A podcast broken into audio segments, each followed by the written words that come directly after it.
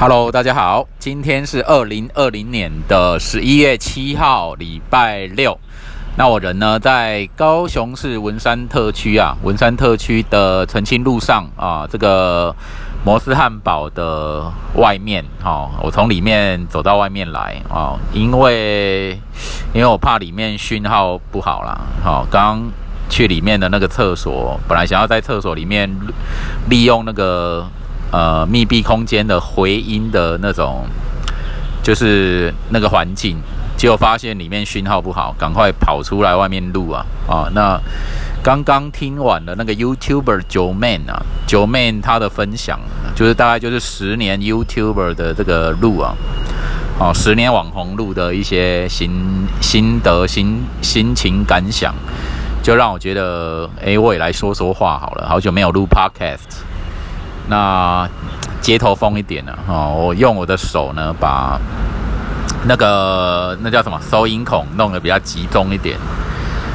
那我想要说的是，先谈那种处处为家的一种感觉啊。这个感觉也是让我很惊讶。今天礼拜六了啊，其实基本上我今天很开心啊。早上九点钟就跟人家约，就是说我要借他一张会员卡，然后。他请我一杯五十兰的大杯真奶的饮料啊，那我做摩斯汉堡呢？哈，摩斯汉堡这个素食店通常就是它很安静哈，然后有插座，沙头插座，在在这边用着我的平板呐，啊，也想要来看看书什么。我早上大概几点就来啊？七八点就来哦，八点多就来，然后一直做到现在。现在已经是下午的快要三点钟了，好，然后分享这种处处为家的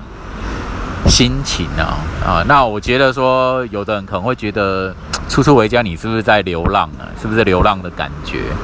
其实不是呢，我后来仔细去感受一下处处为家的心情是什么样的心情，就是。你能够在任何的地方啊，任何的地方，你都能够有一种安全感啊，如家般的安全感。你就你就可以把把那个地方当成家啊，在家一样的自在哦，就那个自在的感受，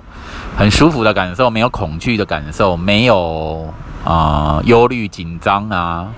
的感受，就是像家的感觉一样，很很舒服的处在那个当下的那个时间空间环境。那这个东西是不是一朝而来养成的啦？这个也活了也四十四十多年哦，可能有灵修过吧，灵修个十二三年，慢慢培养，慢慢培养哦。你需要说你的内心有多一些思考、观观察，还有沉淀，还要有一些领悟。你看那个救护车的救护车的声音，救护车跑来，不晓得怎么样。然后，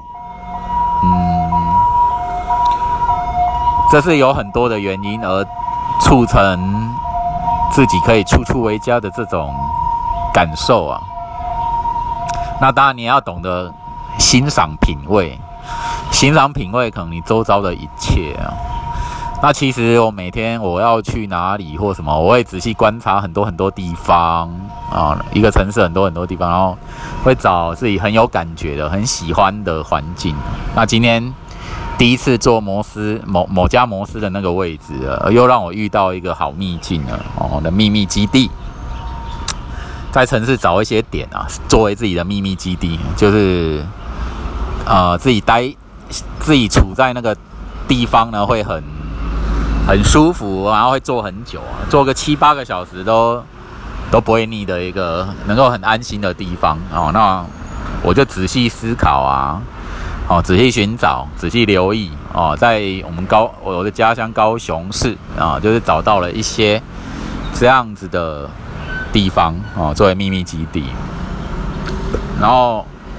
当你练成这种处处为家的这种感觉，还有说你对外面任何不认识的人哦，也是可以很自然自在的去讲话聊天啊，哦，去对到话，而不是一种可能疑虑的心情，就是你可能会怀疑什么，怀怀疑紧，或是有紧张疑虑的心情，那这种感受也是很好的。那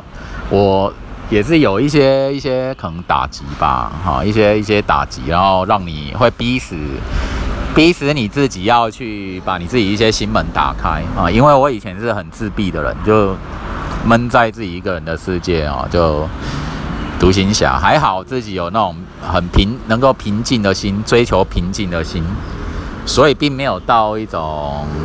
啊精神失常或精神耗耗弱。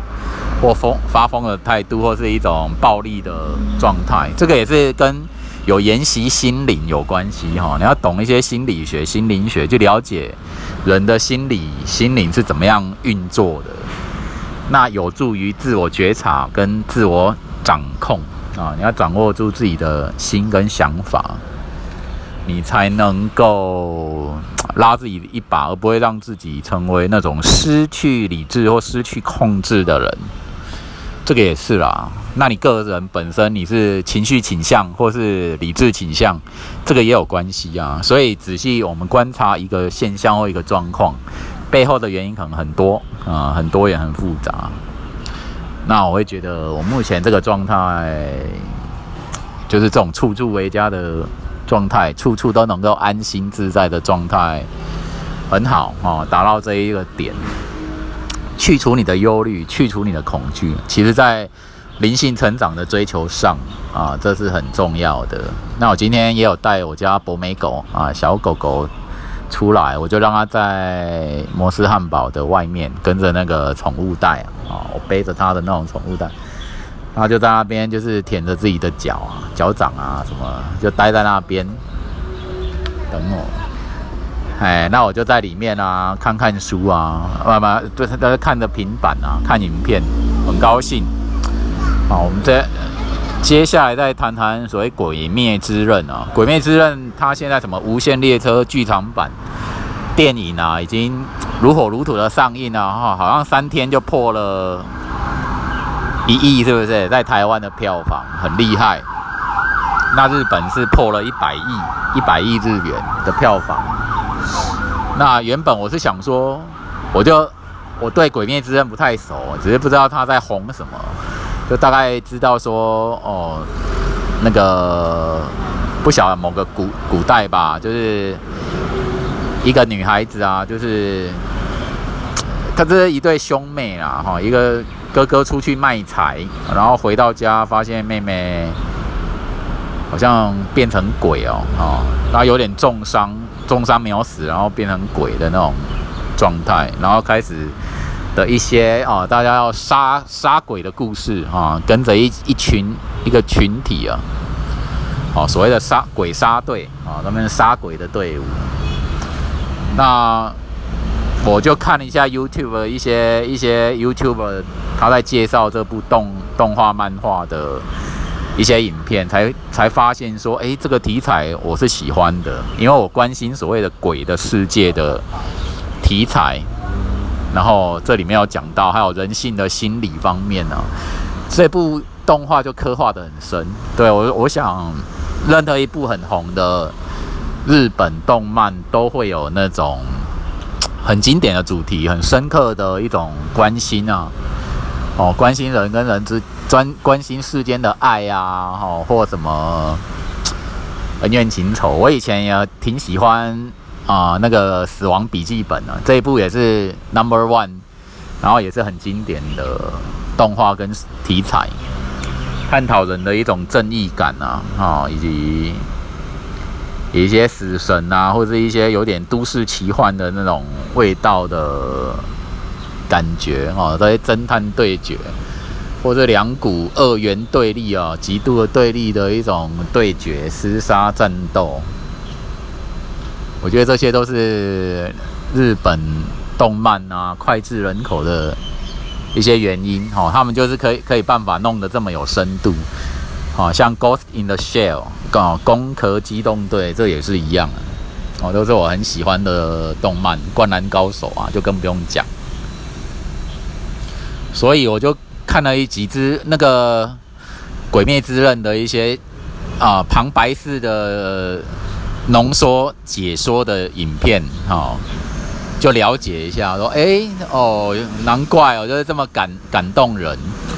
他有点悲天悯人呢，就是关心各个不同个个性的角色啊，不同的鬼啊，一些鬼的心态，一些人类的心态啊，哦，这些一个又一个的故事，难怪大家从小孩子啊到年长的成人啊，大家都很喜欢。成人就是喜欢啊成熟有深度、不会幼稚的作品，那小孩喜欢可能一种天真浪漫。或者一些很可爱的一些元素的作品，然后我觉得他的画风啊，我会仔细看观察他们的画，这些动画、漫画的这些画风，我也挺喜欢的哦，也都是很有很有特色、很有魅力的哦。然后 就这样啊，我觉得《鬼灭之刃》有时候现在的影剧作品真的是好多，那我们怎么办？时间不够，我们也没办法说。啊，就是一步步啊，一片片的，好像巨细靡遗的，照他正规的时间看完。那像这一些 YouTuber 啊、网红，他们所制作编辑的，哦，把它很浓缩的，又把那个故事的大概，或这个故事的精神，或者故事一些一些地方，都把它讲得很清楚啊。那我觉得这对于说有时间缺少性的现代人来讲，这不错啦。哦，你如果真的很很迷。某部电影或每部动动漫，你就给他好好的看一看。但是你时间没有那么多，以及这部剧作非常多集数要看完很多时间的，你就可以看人家这种浓缩，呃，口白版啊，哦，就你可以快速的大量接触这些故事。那我在看这些故事的时候，